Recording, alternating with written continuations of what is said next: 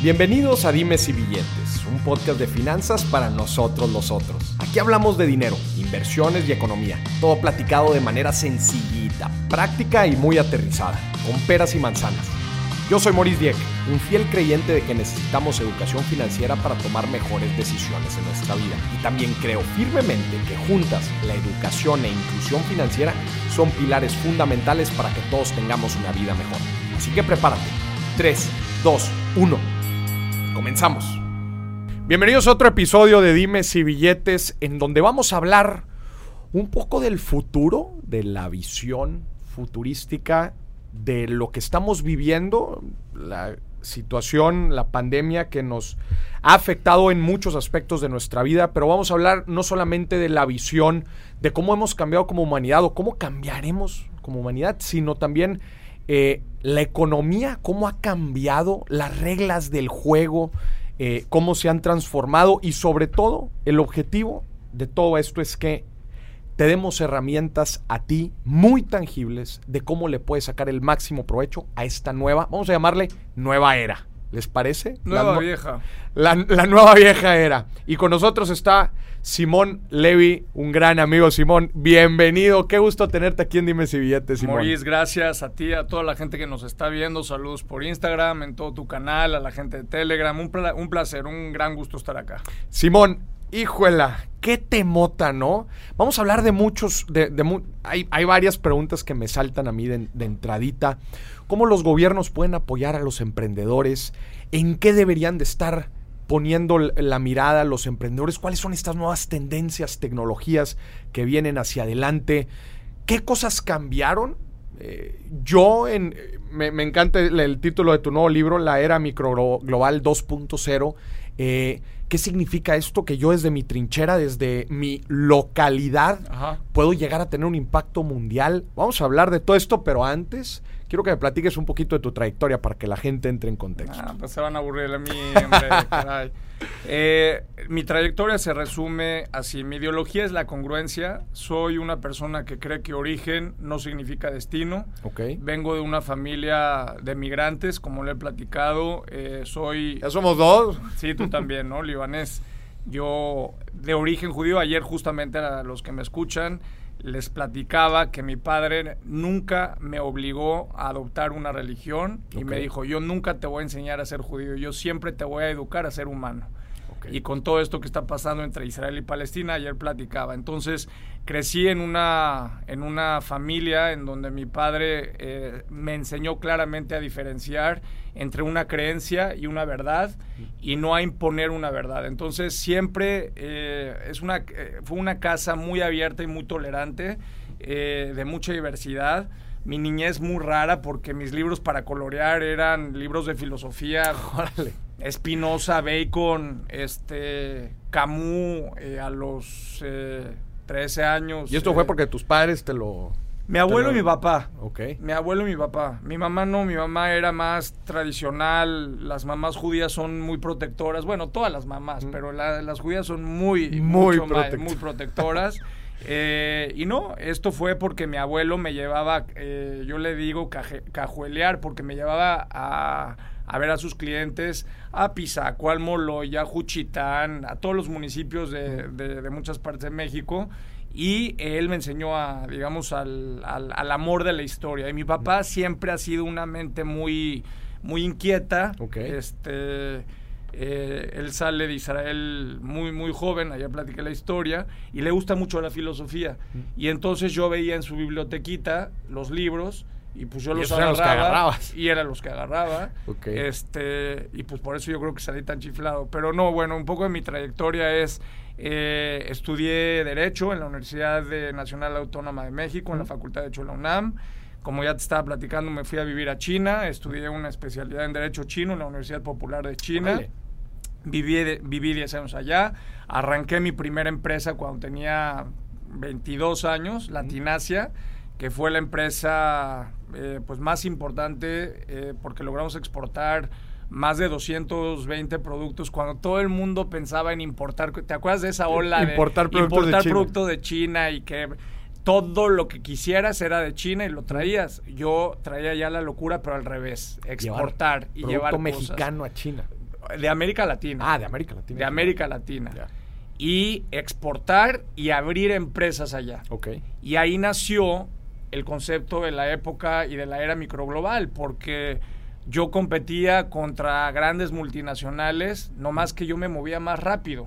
Y entendí una cosa que lo escribí ahí en el libro y siempre se lo digo a la gente. Las personas que no nacemos con inteligencia natural, nuestros actos de sabiduría se reducen a observar más rápido que los demás y hacer de eso una oportunidad. Y, ejecutar, ¿no? más rápido. Simón, ¿qué significa la era? ¿A qué te refieres con la era microglobal? Pues la era microglobal es esa época de la humanidad, que es la que estamos viviendo hoy, donde ya no importa el tamaño, sino importa la velocidad. Ya no es el pez grande el que se come al, chico, sino el rápido al lento. Eso es la época microglobal. ¿Qué significa moverse rápido? Moverse rápido significa tener claramente la, la, diferencia y la idea de que en la vida, como lo acabo de decir hace un segundo, no se hace lo inmediatamente rentable, sino lo estratégicamente correcto. Es entender el orden del tiempo, la cadencia del tiempo y no apresurarse a matar el tiempo. ¿Cómo se ve esto en una...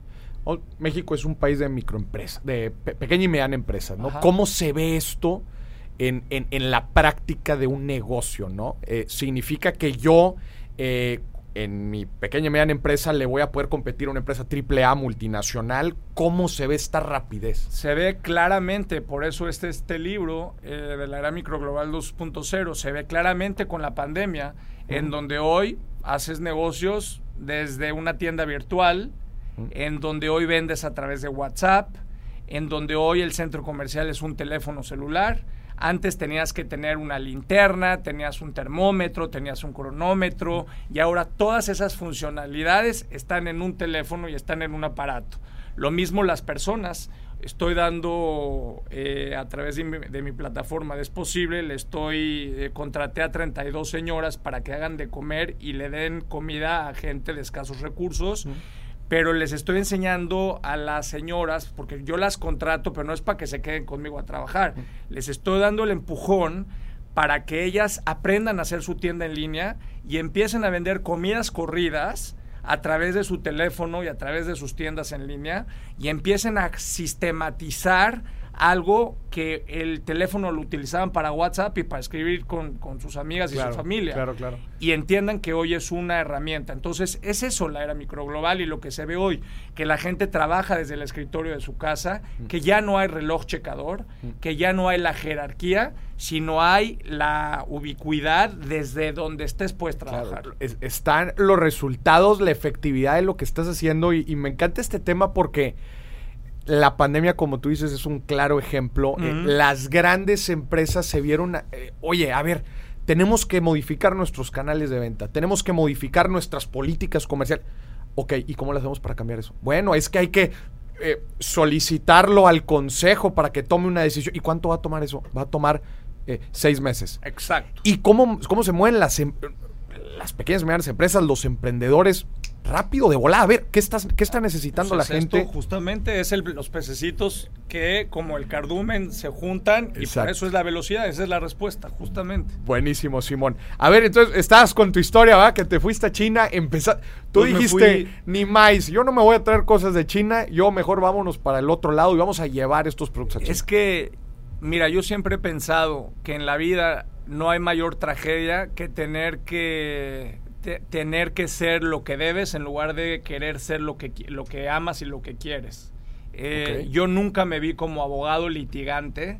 ¿Por qué lo eh, No, porque la, el derecho es una plataforma que mueve y soluciona y genera eh, múltiples, eh, resuelve múltiples necesidades, pero no me veía yo atrás de un escritorio, nomás sentado redactando demandas eh, y, como el mundo de los abogados es, el derecho es un ente transformador de la vida.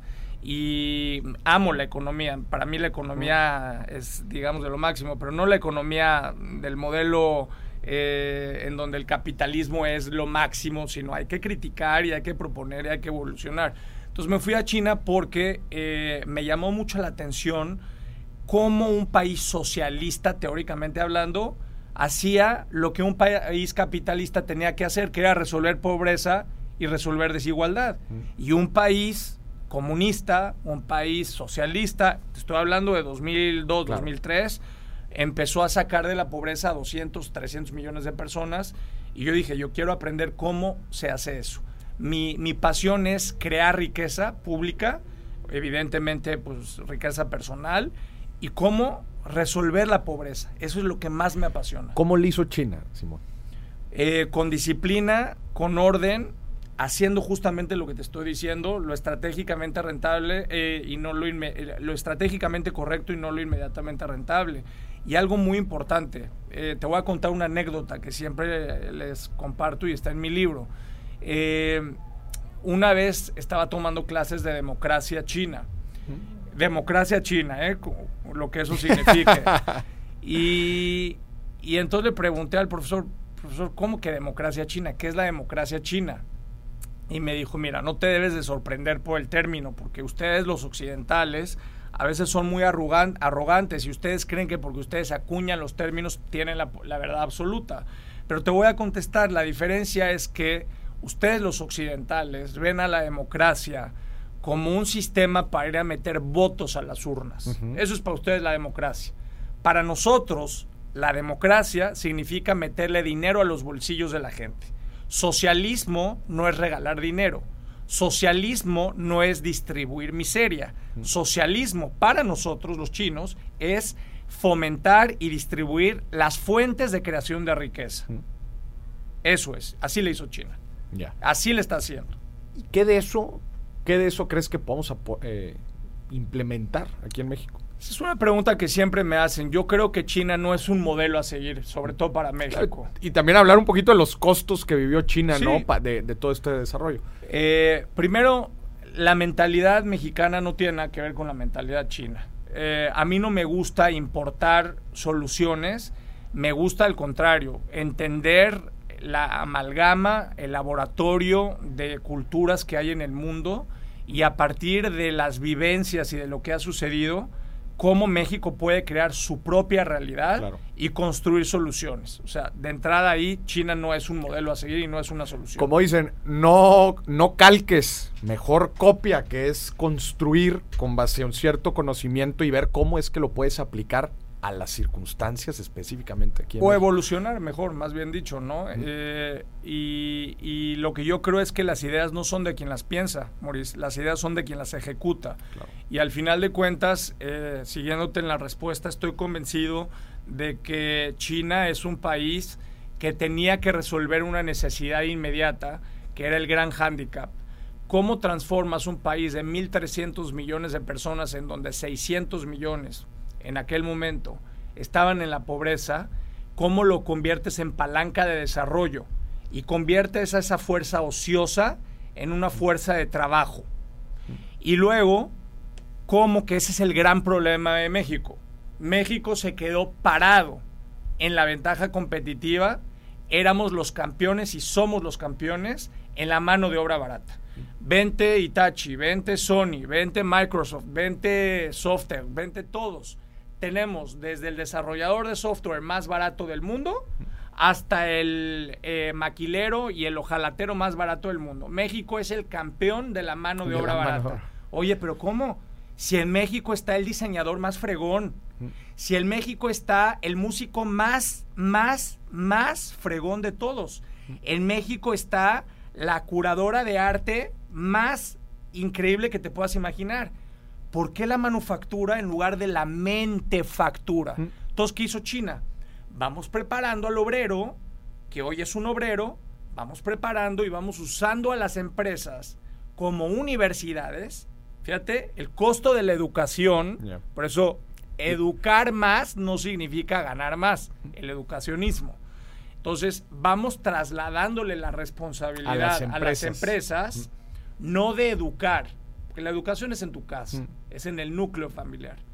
Vamos habilitando que las empresas habiliten a los trabajadores a esa mano de obra barata para generar movilidad social, como no regalándoles dinero, no dádivas, no aumentando el salario eh, por decreto. Vamos inyectando transferencia de tecnología. Entonces China hizo una muy buena trampa en un laboratorio 20 empresas del mundo, no vas a pagar impuestos sobre la renta. No vas a pagar IVA. Nomás tienes que traerme una cosa. Es como el mundo de la data hoy. lo, que hace Facebook, lo que hace Insta, lo que hacen todos. Esto es gratis. A ver, nada es gratis en la vida. China le regaló el mundo. Y si es gratis, algo estás, digo, y si es gratis, algo estás dando. El costo oculto es el costo exponencial que termina siendo de largo plazo más fuerte que hay. Entonces, lo que hizo China es eh, utilizó a las empresas para financiar la educación y el que era obrero hace 40 años, 35 años, hoy es un ingeniero.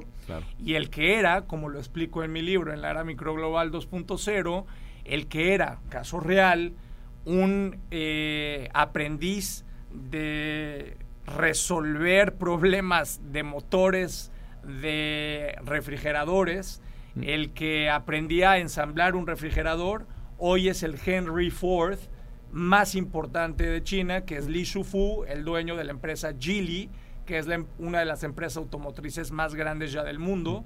Cuando tú te subes a un taxi en Londres, te está subiendo un taxi Geely. Eso es lo que hizo China. Que, esto, como bien dices, es un cambio generacional, ¿no? En donde se trajeron estas empresas y también parte de esto, pues era aprender de esas mismas empresas, como dices, la transferencia a la gente. Pues Confucio lo decía, copiar para evolucionar. Claro. Es lo que decía. Claro. Ahora, acá en México, a ver, si bien hemos atraído muchas empresas, el, el, el TMEC, el Tratado de Libre Comercio, también ha atraído a muchas de las empresas, pero no hemos visto esto en un cambio generacional. O digo, a, ver, te voy a corregir. No, no ha traído una gran cantidad. Es una mentira de los grandes sesgos y de las grandes mentiras que nos han vendido.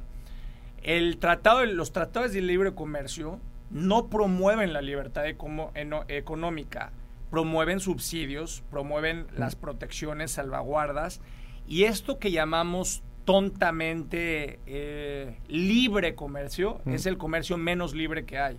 Por eso el, comercio hay que llamarlo no libre o no libre, hay que, hay que llamarlo comercio inteligente, porque tiene que ver con los flujos como, como tal. Y a esto va el mensaje que te quiero decir es, no han venido a instalarse eh, el grueso del movimiento, son maquiladoras que llegan, se ponen en Juárez, se ponen en la frontera y le dicen al obrero, no como en China, a ver, tú estampa la playera, a ver, cósele aquí, cose el jeans, oye, espera un tantito, un camino, crea un camino, crea una escuela, crea un beneficio, no, no, no, no, tú llegas, te instalas, armas como una especie de picnic temporal dos, tres años, maquilas playeras, maquilas jeans, terminas. Y listo. Listo, vámonos. Oye, empleos, evolución, desarrollo regional, nada. Lo mismo con las mineras, lo mismo con las empresas de software. Ese es el gran problema en México que no terminó de entender. Pensó que era fácil importar dinero y vender mano de obra barata. Y por eso no resolvemos la pobreza de hoy. Y por eso las clases medias con las pandemias empiezan a ser los nuevos pobres de, esta, de este siglo. Este, entonces estamos hablando aquí de un tema también público, ¿no? Al final de cuentas de cómo de cómo el gobierno, este, ¿qué te digo? Como restringe o este regula no todo este tipo de inversión extranjera. Tú has estado también mucho en la parte de, de, inversión pública. En qué deberías en qué debería tener el ojo el gobierno en los próximos años ahorita justo con todo esto que estamos viviendo cómo cómo impulsar el desarrollo mira el mundo tiene más de 30 años eh, utilizando... La economía tiene dos grandes motores mm. para moverse eh, y los recursos. La deuda mm. y la productividad. Mm. La deuda sirve artificialmente, es como una gasolina que le metes en donde te genera parte, digamos, del combustible, te hace arrancar el coche eh, o la deuda, pues se gasta prácticamente el combustible, arrancas poquito y se acabó. Para gastos operativos y pues no te funcionó, no te funcionó. Y en cambio lo otro es, tienes, en lugar de la gasolina, tienes la energía solar haciendo el símil de la productividad. que eficienta los recursos. Entonces tienes dos grandes motores. El mundo ha tenido dos grandes motores, la deuda y la productividad. En los últimos 30 años, el mundo, Wall Street, eh, el capitalismo occidental, ha preferido la deuda, porque se alcanzaron niveles de desarrollo, eh, se alcanzó lo que ellos llaman eh, el postindustrialismo o lo que Fukuyama hablaba del fin de la historia. No más que su fin de la historia era el tercermundismo y el subdesarrollo de mil, de cientos de países. Entonces, el mundo en lugar de la productividad escogió la deuda. ¿Qué sucedió? Los países se endeudaron, no utilizaron esa deuda para desarrollar puentes, carreteras, caminos, infraestructura, logística, que te generara un crecimiento, económico, inversión en la gente, que es lo más importante. utilizaron la deuda para el pan y circo, para más canales de televisión, para más telenovelas, no para educar a la gente y para promover. Y entonces convirtieron la educación en un privilegio y la deuda se convirtió prácticamente en los negocios privados socializados eh, eh, en deuda, de endeudamiento socializado como el FOBAPRO en México. Entonces sucede que un país como México, con tantos recursos naturales, con un ecosistema de, crecimiento, desarrollo, tiene crecimientos pírricos y estancados. Entonces, esa es la primera parte de la respuesta. En lugar de, se utilizó el motor de la deuda en lugar del motor de la productividad. Políticos y economistas han peleado y peleado todos estos años, décadas, en tratar de definir o explicar el crecimiento tan mediocre que ha tenido nuestro país en los últimos 20 años. Sí, el gran y eso es lo que te estaba contestando, es que el gran problema es que no terminan de entender que la mayor verdad no se defiende con un dicho, sino con un hecho. Mm. Y al final de cuentas, eh, nadie que no gaste su propio dinero y sus propios recursos para validar sus propias tesis mm. eh, van a seguir utilizando el presupuesto como un laboratorio. Mm. ¿Me explico? Sí, sí, sí. o sea, utilizas a la gente como conejillo de indias y terminas ganándote y enriqueciéndote tú en lugar de validar tus tesis y eso. Entonces la política se convirtió en un negocio privado mm. en lugar de una socialización del beneficio.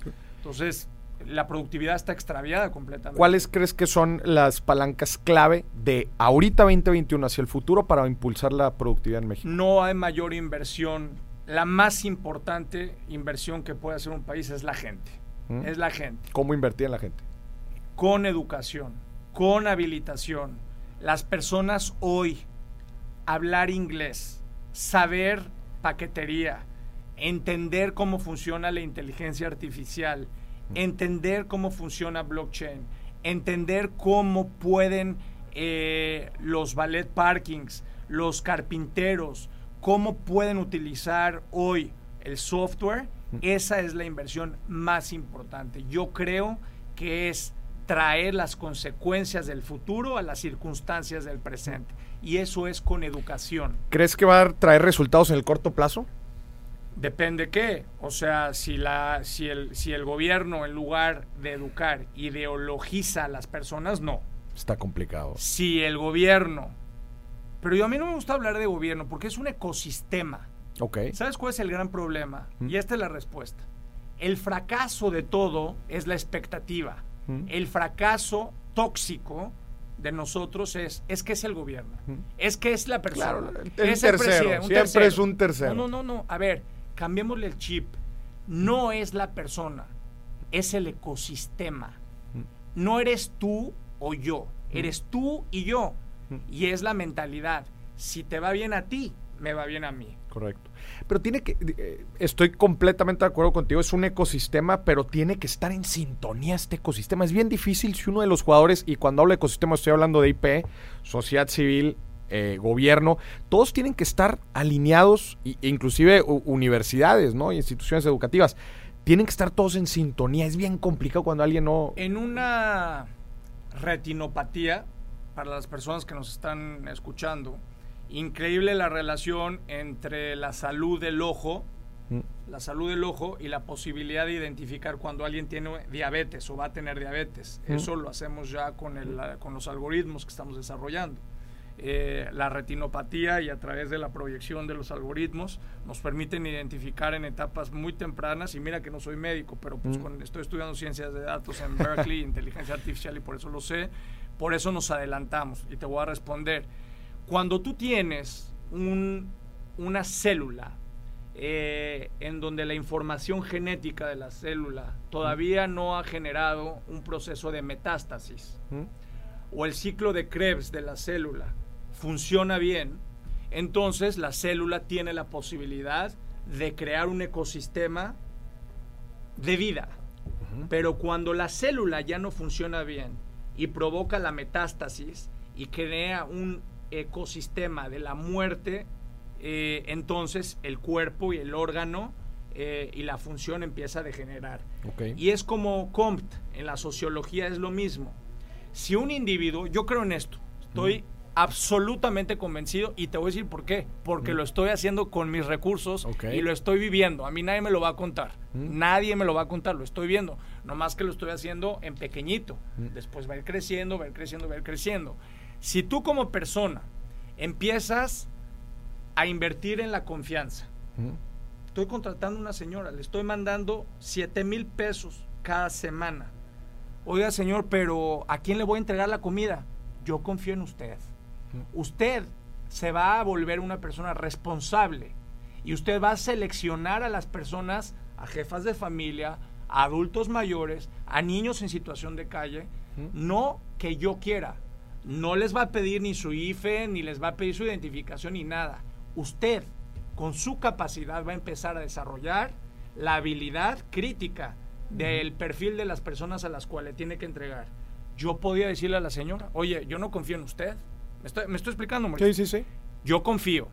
La señora responde, genera y esa señora a su vez le entrega a la otra persona. Claro. Entonces va empezando a crear un círculo virtuoso, una cadena, una cadena un nuevo blockchain de valor en donde vas empezando a romper coquito. Vas empezando a poner poco a poco, poco a poco. Claro. Y las redes sociales, en lugar de viralizar odio, en lugar de viralizar separación, adjetivos y palabras, empoderan y generan precedentes. Claro. Eso es en lo que yo creo. Esa es la respuesta. Simón, aquí en la portada de tu libro de la era microglobal, este, la voy a tratar de escribir porque la gente, para la gente que esté escuchando y para la gente que esté viendo el video, ahí lo puede ver. En la portada vienen eh, un el, gráfico tradicional de un gran pez comiéndose a un pez pequeño, que habíamos platicado que esto es como la representación de una gran empresa, una multinacional, el grande comiéndose al pequeño, que son las pequeñas y medianas empresas. Pero en tu portada hiciste un cambio, porque además vienen pececitos chiquitos que en conjunto crean uno más grande y a su vez están comiéndose al pez grande que se está comiendo al chico, ¿no? Explícame esto, porque la gente que nos está escuchando son estos pececitos. Son estos pececitos que tienen una pequeña, mediana empresa, que están tratando de salir adelante, que la pandemia los ha pegado en muchos aspectos, este, eh, se han visto en la, en la obligación de transformarse y muchas veces son estas empresas con sus políticas comerciales este, que ahorcan a las pequeñas y medianas empresas y después es muy complicado llevar su negocio a un siguiente nivel. ¿Cómo lo hacemos para salir adelante en esta nueva economía, en esta nueva era? Y bueno, creo que eso tiene relación con tu portada. ¿Qué me dirías? Te lo voy a explicar con un anuncio exclusivo que quiero hacer aquí en tu programa. Con una es exclusivo. Esto es una exclusiva. aquí en Dime si billetes. es una exclusiva. A ver. Y es respuesta a la, a la pregunta que me acabas de hacer. Hace un mes exactamente, el gobierno mexicano de manera eh, eh, X lanzó un logotipo que se filtró en las redes sociales del aeropuerto. Del aeropuerto. Del aeropuerto. Y empezaron a salir... Felipe Ángeles, Felipe Ángeles. Y empezaron a salir memes por todos lados. Yo eh, prácticamente estoy todo el tiempo en Estados Unidos. Eh, y vi en la red social y eh, estaba yo saliendo de clases de postdoctorado y la verdad no di crédito. Dije, seguramente es una broma, no puede ser. y, me, y vi que sí estaba registrado el logotipo en el Instituto Mexicano de la Propiedad Industrial. Y dije, esto no puede ser. Entonces, inmediatamente, inmediatamente eh, lancé un concurso eh, con un par de viajes, eh, todo pagado a China y otro a México. Y se hizo una, no sé qué sucedió, exponenció. Exponenció y explotó. Todo esto es el preámbulo de la respuesta y el anuncio que te voy a dar. Eh, me empezaron rápidamente a criticar muchos diseñadores. No, hombre, es que Levi, este, le estamos regalando el trabajo. oye, espera un tantito, ¿cómo que me están regalando el trabajo? Entonces, no deben de existir los concursos. Yo estoy de acuerdo. Pero no, no te- perdón si te perdí tantito. O sea, estaban, eh, lanzaste un concurso para que diferentes diseñadores mandaran sus Sí, propuestas. Exactamente. Propuestas bien hechas ok. Del, del logotipo. del logotipo. Y cómo transformar la cultura del no, la cultura del meme en el sí. O sea, un país tan creativo no se puede quedar en el meme, por favor. No puede ser, ¿estás de acuerdo? De acuerdo. Bueno, entonces, eh, como empezó a haber mucha respuesta positiva, eh, se me aventaron los diseñadores Ok. y me empezaron a criticar, como si a mí me importara lo que la gente me dijera. ¿También ¿verdad? mandar propuestas o nada más criticar? No, no, no más. Oye, eres un explotador, ¿por qué? No sé qué. Entonces yo dije, bueno, ya no vamos a hacer competiciones en el mundo porque las Olimpiadas se van a acabar porque si, los, si van a ganar tres maratonistas porque entrenan 10 mil, estás explotando a los 10 mil maratonistas. Esa es la lógica Claro, claro. del diseño. de- ¿No? Sí, Se sí, acabó. sí. Bueno, entonces, a raíz de todo esto, yo venía platicando con Diego Rusarín el que los diseñadores tenían como los eh, las pymes un gran problema. Hoy, hoy, hoy, y no soy Fox, pero hoy es escaso el dinero y es teóricamente abundante el talento. Mm. Cuando tú creas una plataforma abierta, transparente, una vitrina en donde cualquier persona puede ver un diseño y en lugar de tú depender de alguien que te contrate y te pague el diseño, tú pones el diseño y dices, a ver quién está dispuesta a invertir más o quién está dispuesto a invertir más en este diseño. Y haces una puja como tal. ¿Qué importa más ahora? ¿O, qué sucede? ¿Qué es más escaso? ¿El dinero o el talento? Pues yo creo que el, tal- el talento encuentra su forma de crecer y de exponenciar. Ya el talento, la creatividad, ya no depende de una sola fuente de financiamiento. Entonces, lo que era escaso, hoy se convierte, se amplifica. ¿Me estoy Algo muy, lo que platicamos muy similar a lo que sucede en las redes sociales con el medio. Exacto, no más que las redes sociales no han entendido el poder democratizador que tiene. Entonces, quiero anunciarte. ¿Y se puede entender? Sí, porque mira, eh, quiero decirte que en noviembre, el 15 de noviembre, anunciamos, eh, bueno, no anunciamos, sale la primera plataforma o cooperativa digital para todos los creadores, desde diseñadores de arte, diseño industrial, músicos, eh, quienes incluso hacen gastronomía. Voy a explicar pronto cómo va a ser. Una plataforma en donde la gente va a tokenizar y va a invertir directamente en tus diseños. Ok. Ya no vas a necesitar que te contrate a alguien para pagar o para fondear la creación de tus diseños, de tus productos, de tus creaciones. Esta plataforma va a democratizar, va a abrir y te tengo una noticia muy importante, sobre todo para la gente que me está escuchando. Vamos a suponer que tú te encuentras en esta plataforma un cuadro, una pintura que te encantó y el valor del token de esa pintura hoy es de 10 centavos.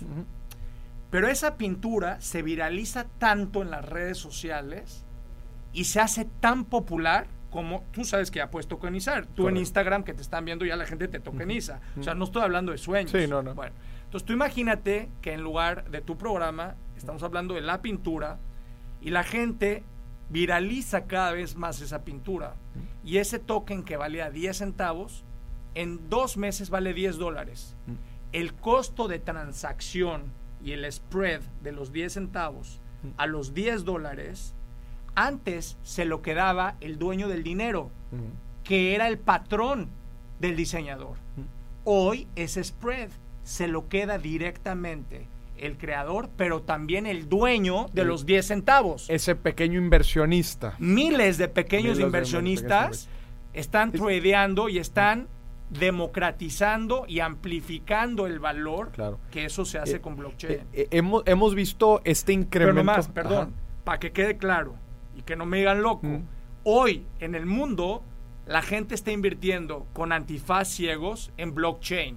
Mm. ¿Por qué? Pues porque moda o porque ven el white paper de la moneda, Mm. pero están invirtiendo en un fondo que no hay nada, que no se ve. Claro. Imagínate cuando la vea, la gente vea una obra de arte tangible, real, un diseño, con más razón, ¿cómo va a invertir la gente en un token de una obra? No, y, como dices, no, no estás fantaseando nada. Plataformas de esas hemos visto un incremento importantísimo en los últimos años. Todas las empresas fintech, todas las, eh, todas las empresas de crowdfunding que invierten desde seed capital hasta otras fases, este, artistas igual en plataformas de crowdfunding. Inclusive en México todavía nos falta un poquito más, pero hay plataformas en el mundo en donde quieres invertir en un Van Gogh no tienes la lana para invertir varios cientos de millones de dólares en un Van Gogh, tú puedes comprar un pedacito de un Van Gogh y ganar el rendimiento. Mister, eso es exactamente Ominis. claro, e, es, es lo que yo le llamo la democratización. Tú, lo, me, encanta, tú lo ves la parte del creador, yo lo veo con la parte del inversionista. Es la democratización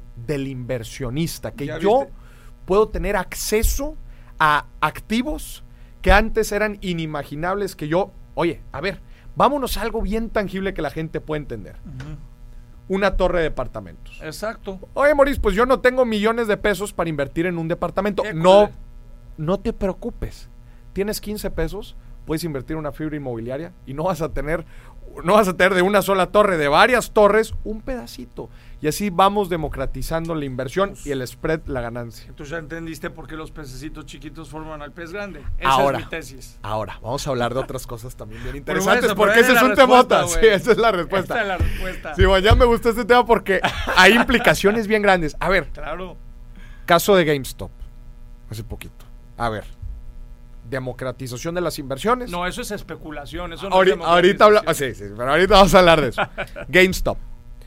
¿Qué, ¿Qué cosas se democratizaron que llevaron a este caso? A ver, nada más para que, bueno, ahorita la gente va a entender el caso de GameStop, pero sucedió hace algunos meses. Se democratizan las inversiones a través de una plataforma que se llama Robinhood, una app en Estados Unidos que prácticamente te deja invertir en bolsa con cero, cero este, barreras de entrada. y todo sí, sí, pero entonces se democratiza la comunicación a través de plataformas como Reddit. Dos, se democratiza las inversiones a través de una, de una plataforma para poder invertir.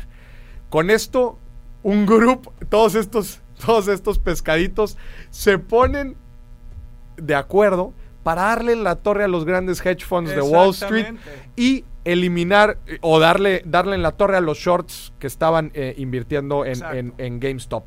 ¿Cuáles son las implicaciones para el mercado, el que la gente se pueda coordinar y ejecutar? Eso. ¿Cuáles son las implicaciones de esto? Ese libro que tienes en tus manos, esas son las implicaciones. ¿Cuáles? ¿Sabes que me decían que era yo un mitómano hace 10 años? no, te lo prometo. ¿Pero hace cuánto lo sacaste? Este? el 1.0 hace 10 años. Este es el 2.0. O sea, hace 10 años yo ya hablaba de lo que iba a pasar en las pandemias. Eh, y en este estoy explicando lo que va a pasar con la automatización y lo que va a pasar con las clases medias. Por eso es tan importante que estos pececitos que ves aquí son las clases medias, que yo no quiero que sean los nuevos pobres. Eh, a ver, las clases medias, Maurice, no están más cerca de Elon Musk Hoy las clases medias están más cerca de la pauperización. Claro, Y es lo que no terminan de entender. y lo vimos en la pandemia, 10 nuevos millones de pobres en México.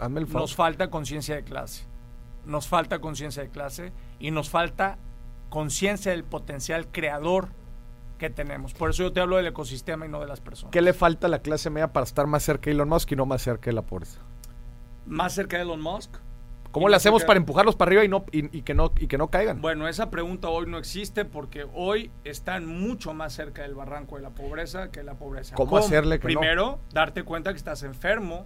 Si no sabes que estás enfermo y quieres negar que estás enfermo, nunca, nunca vas a evolucionar. ¿De qué están enfermos? De ociosidad. Ociosidad. Ociosidad. A ver. De el acomodamiento, de, la de ser acomodaticias. Oye, a mí me iba bien. Yo ya podía viajar, antes no podía viajar, ya puedo comprar un coche, ya tengo una tarjeta de crédito, no importa que venda, que deba a 200 meses sin intereses, no importa que exista una empresa de autoservicios que, me venda motocicletas que valen 10 mil pesos y las terminen vendiendo en 200 mil, pues la puedo pagar en abonos chiquitos. Lo importante es la apariencia. Vamos a aparentar que tenemos dinero vámonos de viaje a Estados Unidos. Comprar el carro que una no nos playera. Alcanza. Cómprate una playera in, padre, el filtro de Instagram. Ponte algo que aparente lo que no eres, que venda lo que quieres ser. Eso, es la gran enfermedad, no solamente de las clases medias, de la humanidad, la vida en filtros. Simón, estás, estás concluyendo en un tema que para mí es el más, el que más me gusta y el más importante. Estás es? recayendo es fal- eh, la educación financiera va a hacer que las clases medias lleguen más a Musk. Absolutamente de acuerdo. Absolutamente de acuerdo. ¿Sí ¿Sabías que este Mm. podcast se trata de eso? Pues, ¿qué, qué crees que estoy aquí sentado aquí burro? o ¿Qué? A ver, mis seguidores de Telegram que me están oyendo, pues obvio. Tengo conciencia de dónde estoy. Creo en la divulgación de la ciencia. Creo necesariamente en que la gente tiene cada vez. Hoy la gente decide qué escuchar. La gente puede ver el canal de las estrellas o te Claro. puede estar escuchando aquí a ti ahorita. Claro. Esa es la Que libertad. ya llegué al canal de las estrellas, ¿eh? aunque no lo creas. Ya llegué. Ah, bueno, está bien. Bueno, eh, alguien puede ver este Pokémon o puede estar este acá, ¿no? Claro. No, no, Claro, no. claro. Bueno, qué bueno que llegues al canal de las estrellas. Ojalá que haya mejor, eh, que, que haya menos frivolidad y De que haya más conocimiento, ¿no? Claro.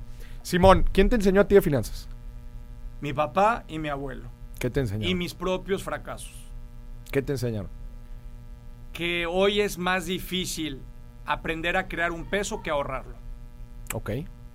Hoy en día es más... Hoy en día es más difícil aprender a crear un peso que ahorrar un peso. ¿Lo es? Absolutamente. ¿Por Ve qué? a los gobiernos. Es más fácil no gastar que crear. Fíjate ya el sesgo. Hoy es más fácil ahorrar dinero que crear riqueza. Oye, esperan tantito. Es como las chivas. Oye, ¿cómo se, cómo se gana en el fútbol? Mm. ¿Jugando horizontal o vertical y metiendo goles? No, pues como Manolo Lapuente en el Necaxa hace O como el Tuca aquí en los Tigres. no, bueno, o sea, óyeme, la vida es para meter goles. La tienes que entender el tiempo del partido, el fútbol, pero la estrategia es esa. No puedes jugar a defenderte. Tienes que meter goles. Eso es el ajedrez. Esa es la vida.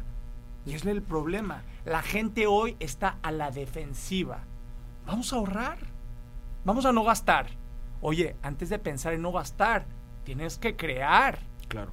Por eso No. es la enfermedad de la dependencia. Ya. Pero, pero bueno, Simón, este... Eh, ah, perdón, es que me clavo, cabrón. no, ya sé. Me da pasión, Pero no, y yo también tengo que defender un poquito la trinchera acá, porque eh, estoy de acuerdo, nunca podemos perder de vista el sí, y, y no nada más generar más, sino diversificadamente cómo podemos generar más. Pero también lo que sucede mucho, Simón, es que, y, y aquí hay que ver los dos lados de la moneda, es que nos concentramos muchas veces en ganar más, pero no en solidificar los hábitos de administración y de ahorro que son bien importantes. Pero ¿verdad? ¿cuál ahorro? No hay ahorro, ya no existe el ahorro. Hoy la gente está sobreviviendo. La gente hoy gana un peso, pero ya debe 10. ¿Cuál ahorro? ¿Cuál ahorro? Es que por eso mismo, para que no te metas en ese problema desde No, un inicio. Por eso tienes que crear. La gente no crea y ya debe.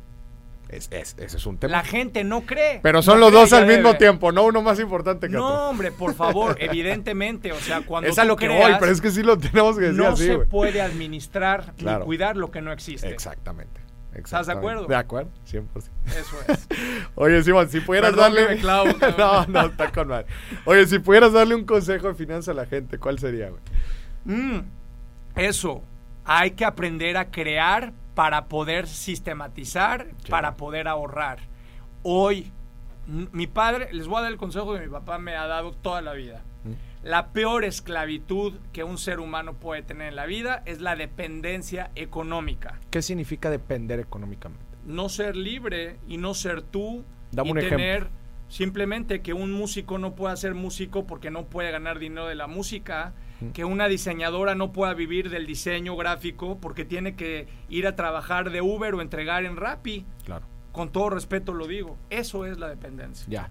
Como, oye, y La subvaloración de lo que estudiaste, por eso estoy en contra de la, del, del educacionismo. Mm. Te terminan diciendo que cuando tú acabes de estudiar en cinco años vas a encontrar el mejor trabajo. Hoy necesitas cuatro, a- cuatro trabajos para vivir como Claro. vivías hace seis, seis años con uno. Claro. Oye, Simón, pero yo creo que hoy en día, este, eh, también, ahorita que hablamos de la democratización del- de la información y del medio, eh, encontrando y teniendo las herramientas necesarias, no es tan difícil eso que tocas decir. Absolutamente, hoy todo está dado para emprender, es lo Claro. que digo en el libro. Claro. Hoy la gente sigue insistiendo en el reloj checador cuando ya no necesitas la tienes que tirar la corbata y el portafolio y hoy está todo dado para que puedas emprender y para que por lo menos ser autoempleado, porque no es lo mismo ser emprendedor que ser autoempleado. Y para la gente que me está escuchando tiene que entender que emprender no es el final de el final feliz de Televisa en donde siempre hay finales felices, no hay hay frustración, hay fracaso. Eh, y, la tolerancia y la aversión al fracaso también son los diferenciadores entre, entre, entre que sí y entre que no, ¿no? Claro. Oye, Simón, vamos a hablar ahorita más de tus finanzas. A ver, platícanos un gasto culposo de Simón. Sí, sí, sí, seguramente tiene... No, no, pero el bueno, el, el grande. Tengo muchos, tengo muchos. Yo siempre me disfrazo y me hago a veces coco wash que yo no gasto, que invierto.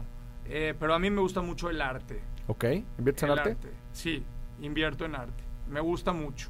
Ok. Mucho el arte. Invierto en viajar. Okay. Eh, desde que tengo 16 años, yo mi primer trabajo en China fue en un McDonald's, en la avenida peatonal más grande de Pekín. Yo era cajero. Ok.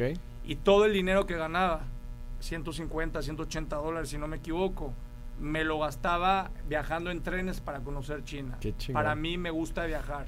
Y el chocolate. Pero a ver, me está...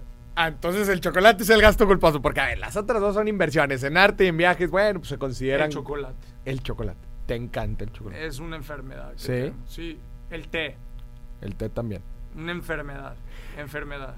¿En qué ha sido lo que más has gastado? ¿En qué ha sido lo que más he gastado? En mi educación. ¿Sí?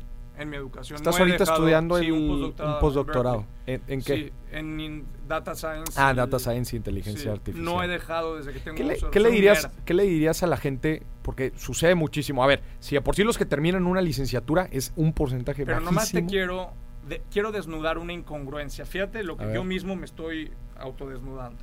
Yo estoy diciendo que menos educacionismo y no he parado de estudiar. Correcto.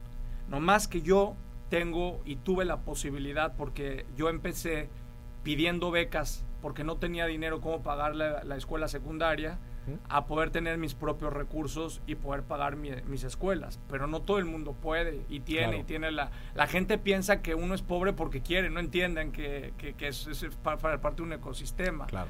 Entonces, eh, es parte de, de esta incongruencia, pero yo te quiero decir por qué lo hago y para la gente que me está escuchando que entiendan lo que yo estudié hace 5 años, o hace 10 o hace 15, o sea, lo que yo estudié cuando iba a ser abogado, ya no me sirve para vivir mis próximos 20 años, si es que los vivo, no me sirven para vivir los próximos 20 años de mi vida. O sea, se ha, la fecha de caducidad de los datos se han ido. Claro. Entonces, por eso es la incongruencia. No, y a ver, si tú estás este, eh, inteligencia artificial y ciencia de datos, también lo que vas a estar estudiando ahorita, como tú dijiste, en 3, 5 años, actualizarse. Porque ahorita, ¿qué, están viendo en la maestría ahorita? ¿Y en, el doctorado? Estoy viendo el algoritmo. Machine learning, algoritmos. Sí, pero ya estoy, estoy, estudiando la retinopatía, por eso te saqué el ejemplo. Ya, ya, ya. Pero me imagino que lo que viene hacia adelante es nano quantum computing y cosas así que dices, ahorita nada más se está platicando, o inclusive no sé si ya los Bueno, ahorita estoy, ya, ya sé programar en Python. O sea, mm. un abogado, fíjate cómo evolucioné. Mira nomás. Ya estoy eh, programando en Python eh, yo no me voy a dedicar a programar, pero hay que saber mandar obedeciendo y hay que eh, pues entender cómo funciona esto. ¿no? Oye, Simón, la gente que nos está escuchando, imagínate, dice, ah, está estudiando un postdoctorado en Berkeley. Este, oye, yo ni inglés sé. Imagínate. Por eso crees y no tengo y no tengo ni dinero. Exacto. ¿Qué ah, le pues, recomiendas a la gente para que se mantengan adquiriendo conocimiento? Tú, ahorita lo, lo dijiste este mundo, estos tiempos son agresivos en donde en tres años lo que sabes, si es que sabías, se volvió obsoleto. ¿Qué recomendación le das a la gente para actualizarse? Justamente también con esta cooperativa tú vas a poder, el mundo ya no es de los títulos universitarios. Mm. O sea, el título que estaba en el cuadro más bonito en tu pared ya no va a certificar. Ya no vale nada. Ya no vale. ¿Sabes qué va a valer? Mm. La tokenización de que alguien reconozca que supiste y tuviste la capacidad de resolver una necesidad. Y eso va a pasar con blockchain. Ok, a ver. Eso va a pasar. Es muy sencillo. Tú vas a ir, vas a resolver un tema. Con blockchain es prácticamente un libro abierto de contabilidad en donde eh, la persona que te contrató a través de elementos objetivos va a certificar no una opinión, sino ¿Cuánto tiempo te tardaste en resolver una fa datos, duros. Datos duros. No es una opinión. De tu desempeño. Exacto. O sea, estás hablando de un CV en el blockchain. Literal, un CV de, cómo resolviste necesidades. en tiempo real. Ese es un ejemplo concreto, real, inmediato de lo que va a suceder y lo que viene en la cooperativa en nómines, que es lo que estoy creando. Buenísimo. Simón, se nos acabó el tiempo, pero qué plática tan chingona. Va a haber una, va a haber un, segundo episodio ¿eh? de esta las no te que Quieras, las que gustes, claro que sí. Simón, muchísimas gracias, gracias por estar aquí en Dime Siguiente. La neta es que estuvo muy, de, estuvo muy, muy chido.